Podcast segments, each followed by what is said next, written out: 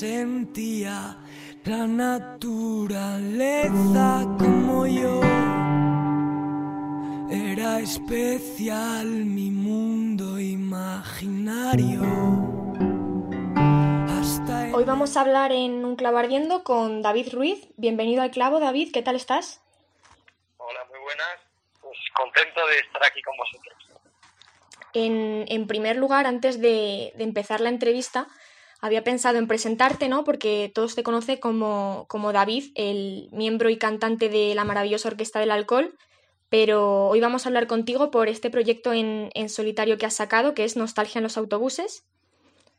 Y, bueno, ya dijiste que va a ser una canción cada lunes de mayo y ya eh, has sacado la tercera, que es Naturaleza. Lo, primero que, te quería preguntar de todas las, preguntas, a raíz de ver el videoclip, es eh, de dónde surge lo del helado. Pues tampoco te creas que me gusta mucho eh, comentar las ideas o las letras, porque me he dado cuenta con los años que se pierde un poco la magia de todo, ¿no? Si lo explicas todo. Eh, ¿Por qué has hecho esto? ¿Por qué tal? ¿Por qué cual? No sé si es mejor, tengo mi duda de si es mejor dejarlo un poco ahí a la interpretación de cada uno y que cada uno se busque se busque un poco la eso la idea y lo tenga que pensar un poco por sí mismo, quedárselo todo masticado, porque entonces pierde un poco de valor. Entonces, todo tiene un sentido y está puesto por un sentido y, de alguna manera intenta eh, ser una metáfora y intenta expresar cosas, pero prefiero que la gente lo vea y, que piense un poquillo. Vale. Si yo, yo tengo mis propias conclusiones, pero yo te preguntaba por si acaso, porque me, puede, me podía la intriga de saber si, si lo que yo pensaba era verdad o no. Pero entiendo, entiendo que no lo quieres contar. No, no te lo quiero contar, así mantenemos un poco esa intriga. Vale, lo entiendo. Eh, bueno, te iba lo segundo que, te quería preguntar es eh, ¿de dónde surge tu inspiración en, en, esta cuarentena? Una pregunta complicada de responder, eh, porque no sé de dónde surge la inspiración nunca, ni en cuarentena ni, ni fuera de, ella, así que es la pregunta que todos nos hacemos. Supongo que al final pues es un cúmulo de cosas, experiencias vitales, eh, movidas que cada uno ha vivido, eh, cosas que te cuentan otras personas, pues no sé, el arte en general, ¿no? Los libros que puedas leer, o haber leído, la música que te ha marcado, un poco un montón de cosas que se van metiendo en la cabeza de cada uno y que van saliendo pues de forma caprichosa y si estás ahí currando y estás al loro y espabilado, pues igual puedes hacer algo con ello. O sea, que no... O sea, lo que quiero decir es que las letras no, no nacen a raíz de algo que tú sientas durante la cuarentena, sino que tiene que ver con, con toda tu vida en general, no, no, tiene por qué ir relacionado con esta cuarentena. Claro, las letras siempre salen de algo que tú sientes, por lo menos en mi caso, pero, pero ese sentimiento no tiene por qué haber sido provocado exclusivamente por algo concreto, puede ser un cúmulo de cosas, o que, la realidad se acaba colando en lo que haces, creo que sí, está claro. Eh, al final, eso, todo lo que vives, de una forma directa o indirecta, consciente o inconscientemente, se cuela por ahí en las letras o en lo que cada uno haga. Pero mm, no es fácil para mí establecer una relación directa. Hmm. Los, lo siguiente que te quería preguntar, que va también un poco relacionado, eh, es eh, sobre, sobre tu proceso creativo. O sea, cómo es tanto en, en solitario como en la moda. ¿Cómo es ese proceso creativo? Pues creo que bastante parecido en ambos casos. Al final, pues empiezo con una idea que suele ser eh, musical con la guitarra o con, ¿sabes?, alguna frase o algunos acordes, una secuencia de acordes que me motivan algo, ¿no? Que me haga empezar a querer cantar. Entonces, pues canto, más o menos me lo invento en un idioma que se puede parecer al inglés, o a veces lo hago en un idioma que se puede parecer un poco al francés para que me cambie como los fraseos o las sílabas o los golpes de, de la acentuación y no se parezca todo. Y, y luego cuando tengo eso, es cuando me pongo a trabajar con el grupo, o en este caso con Raúl Refri, que ha sido el productor de, de estas canciones. Entonces, pues comparto esa idea con la gente con la que esté currando y en el caso de la moda, pues al ser un grupo de siete personas, ahí ya eh, la canción coge su propio camino, eh, cada uno del grupo le intenta aportar un poco su visión y su punto y su rollo y al último del todo la letra, ¿sabes? Cuando ya está todo, todo claro, pues meto la letra y sin embargo ahora, eh, Nostalgia de los Autobuses, lo que hacía era trabajar yo solo sobre la idea de guitarra y voz y escribir la letra, pues muy pronto, ¿no? Habitualmente hmm. con la moda he llegado a tener una, una idea que hemos trabajado con el grupo, hemos llegado a tener una idea sin letra, con el idioma inventado este, pues yo que sé, un año o dos años. Tardo muchísimo en, en escribir las letras con la moda. Y sin embargo, con este proyecto pues también un poco por la filosofía del mismo y el contexto en el que se ha desarrollado, he querido que fuese menos meditado, menos madurado, menos manoseado, ¿no? Que el sentimiento que me viniese quedase ahí reflejado de una forma más directa, más rápida, y he escrito las canciones mucho, pues eso, en media hora, en una hora, en dos horas he escrito las letras, sin darle casi vueltas, y que fuese algo más, pues no sé si decirte vomitado, para que me entiendas, ¿sabes? Entonces de ahí se las mandaba Raúl, y Raúl ha construido alrededor de esa guitarra y esa voz pues el mundo de sonidos que podéis escuchar en este Sí, justamente te lo iba a preguntar, si, si había alguna, alguna diferencia significativa entre componer para ti mismo y componer eh, con el grupo y básicamente qué es, es lo que te nace. O sea, si en este momento te ha salido así, no, o sea que no hay una diferencia, quiero decir, ¿no? No, no, no hay diferencia, solo que yo en estos 10 años que llevamos con la moda nunca había tenido ningún proyecto paralelo, en solitario o un grupo con otros colegas. Entonces, pues todo lo que hacía, eh, o bien lo hacíamos con el grupo, o bien se quedaba ahí en mi ordenador. Pero mm, ahora tenía claro que esas canciones que estaba haciendo yo en mi casa en el confinamiento iban a ser para un proyecto diferente al grupo. Entonces ya desde el primer momento lo sabía. No es que no me ha llegado a pasar eso que les puede pasar a muchos músicos que tienen varios proyectos a la vez, componen algo y luego tienen que decidir para qué proyecto va. Yo hmm. creo que esta era una manera más natural para mí de hacerlo. Saber que lo que estaba haciendo iba para esto. No sé si en el futuro, si quiero seguir sacando cosas con, con el nombre de nuestra de los autobuses, pues sí que se me planteará la duda alguna vez. Cuando se me ocurra una idea, tendré que pensar, pero al final pues la moda es el proyecto de nuestra vida y lo más importante. Entonces, pues las canciones, en principio, cuando escribo, pues solo pienso en la moda, la verdad. Claro. Y vamos, te lo iba, te lo iba a mencionar también ahora, porque cuando mencionaste que iba a ser un proyecto en solitario, a la gente le entró muchísimo miedo, porque la gente ya pensaba que, que este iba a ser el fin de la moda, que empezó ahí como a especular un poco de qué estaba pasando. Algo que, que ya aclarasteis en redes, que no os ibais a separar ni nada, pero también te lo, lo, que te iba a preguntar es cómo visualizas el futuro de, de, nostalgia en los autobuses. Pues lo mejor de todo es que no visualiza nada, ¿sabes? Que esto se ha hecho para... Sí, se ha hecho para, para sacar, dejar una puerta abierta a poder sacar otras cosas que me atraen y que y dar rienda suelta a otras inquietudes artísticas, pero no me planteo un futuro, porque para eso ya tengo mi grupo y, y con esto no quiero presión o darle vueltas o, o tener que sobreanalizar todo, ¿sabes? Simplemente es una cosa que se queda ahí latente y que cuando queramos pues lo podemos revivir y volver a sacar cosas nuevas cuando haya que hacerlo, pero sin ninguna presión o un calendario. Sí, sí, lo que a ti te, te salga y disfrutes de la música y de lo que estás haciendo. Sí, cuando me apetezca y me lo pida el cuerpo y se pueda compaginar bien. Claro, ahora es un momento en el que no teníamos conciertos con la moda y, y no podíamos trabajar juntos tampoco en el nuevo disco. Entonces, pues las circunstancias lo han permitido. Yo no sé si volveré a sacar algo, si serán unos meses, en 10 años, no sé, hay que ir viendo, no, no me lo he planteado. Bueno, tampoco, yo creo que lo que has mencionado antes, que no hay que tenerlo todo calculado, sino lo que, lo que te apetezca en el momento.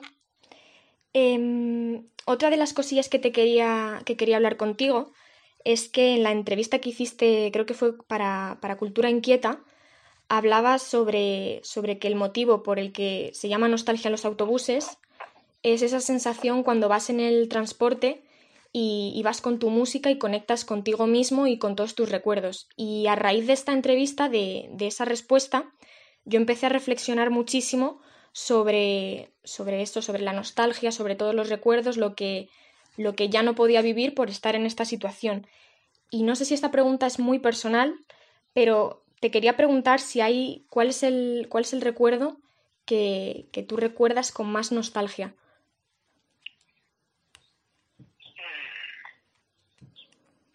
Pues Puede ser o con el grupo o... entiendo que no quieras hablar tampoco sobre, sobre tu vida.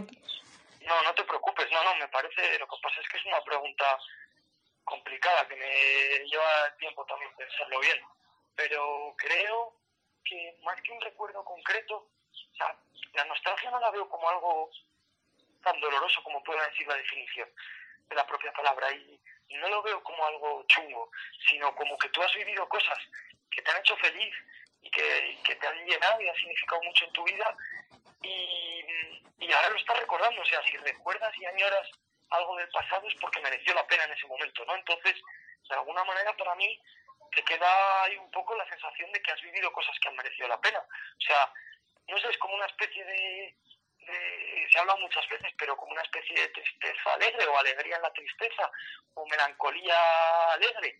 Hmm. Entonces, partiendo de esa base, yo creo que más que un recuerdo en concreto, algo así como la infancia o la niñez eh, y todas las cosas relacionadas con esa época de nuestra vida que son como muy nuevas y como muy excitantes y como, no sé, muy intenso todo, ¿no? Como que, como que ves además, tienes a idealizar a veces creo que nos pasa a todos, tendemos a idealizar el pasado y, y, hay cosas que hemos vivido en el pasado que no somos conscientes de que las vamos a añorar, las vamos a recordar con nostalgia en el futuro.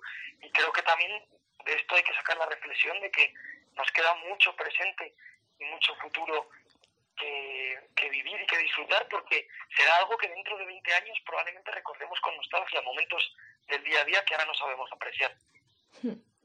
Eso justamente lo, comentaba yo el otro día con unos amigos que al final eh, vivimos demasiado, sobre todo ahora vivimos demasiado de los recuerdos, pero al final lo que estamos viviendo también en algún momento será un recuerdo.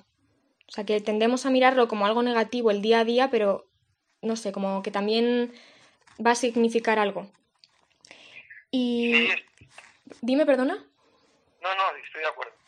Em, ahora que estamos hablando también sobre, bueno, que te he mencionado esto que, yo he reflexionado, eh, quería preguntarte si, si tú has, em, has tenido alguna reflexión a lo largo de estos meses que haya cambiado tu, tu forma de pensar o que haya significado algo para ti.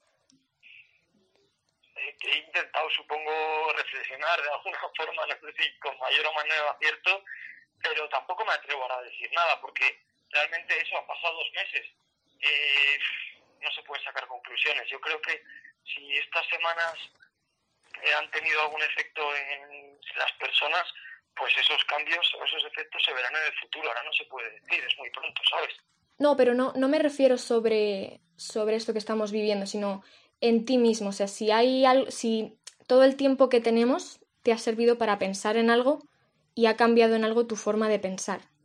Claro, te decía eso, que, que no lo sé todavía porque necesito que pase más tiempo de mi vida y entonces podré comprobar si, si lo que yo he pensado y lo que he vivido durante el confinamiento se ha traducido en un cambio práctico y real o solo se han quedado en intenciones o en palabras, ¿sabes?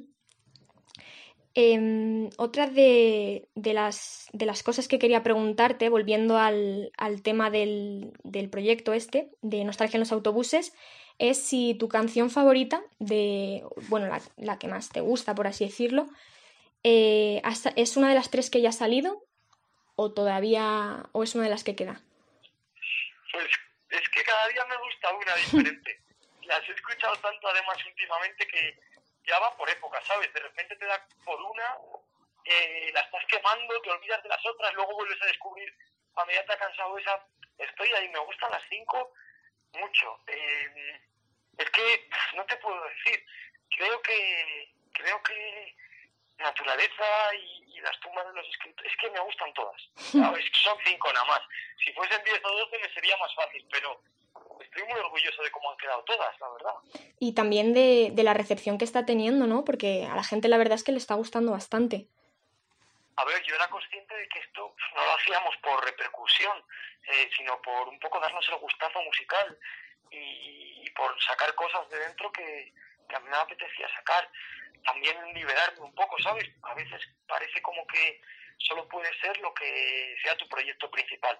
Si tú cantas en un grupo, parece que no puedes tener otra banda tocando la batería o que no te puede gustar otro tipo de música o hacerla.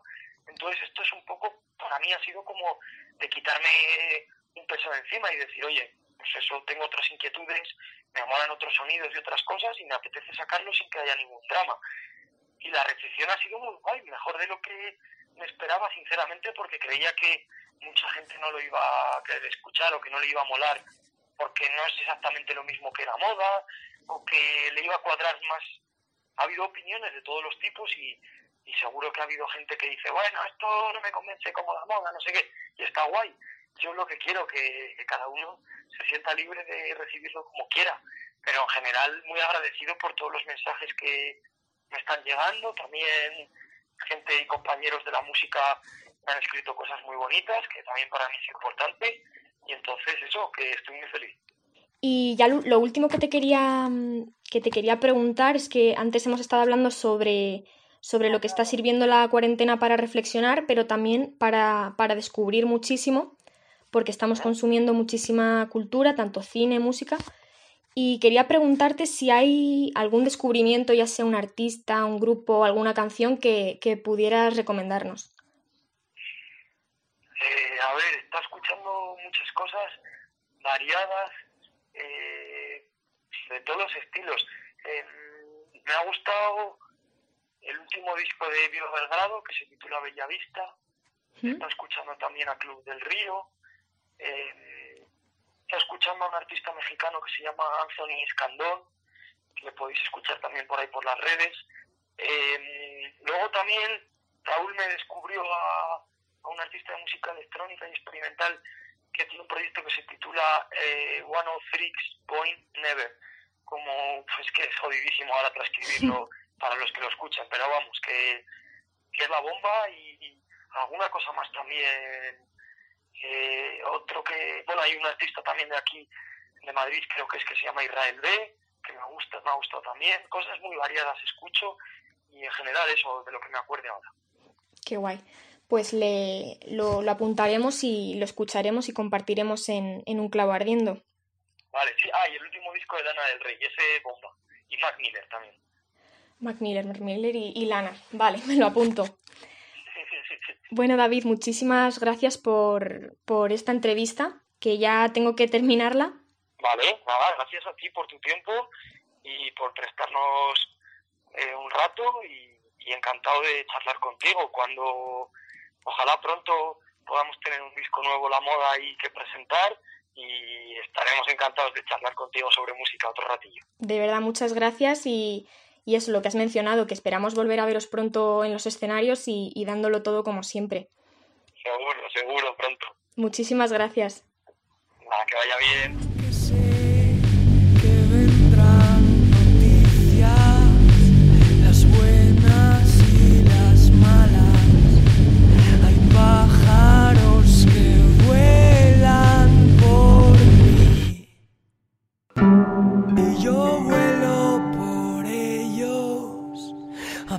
lo que tengo.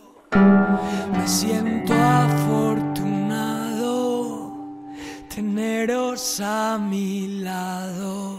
No soy la tristeza que esperabas, ni las sábanas doradas. Hoy valoro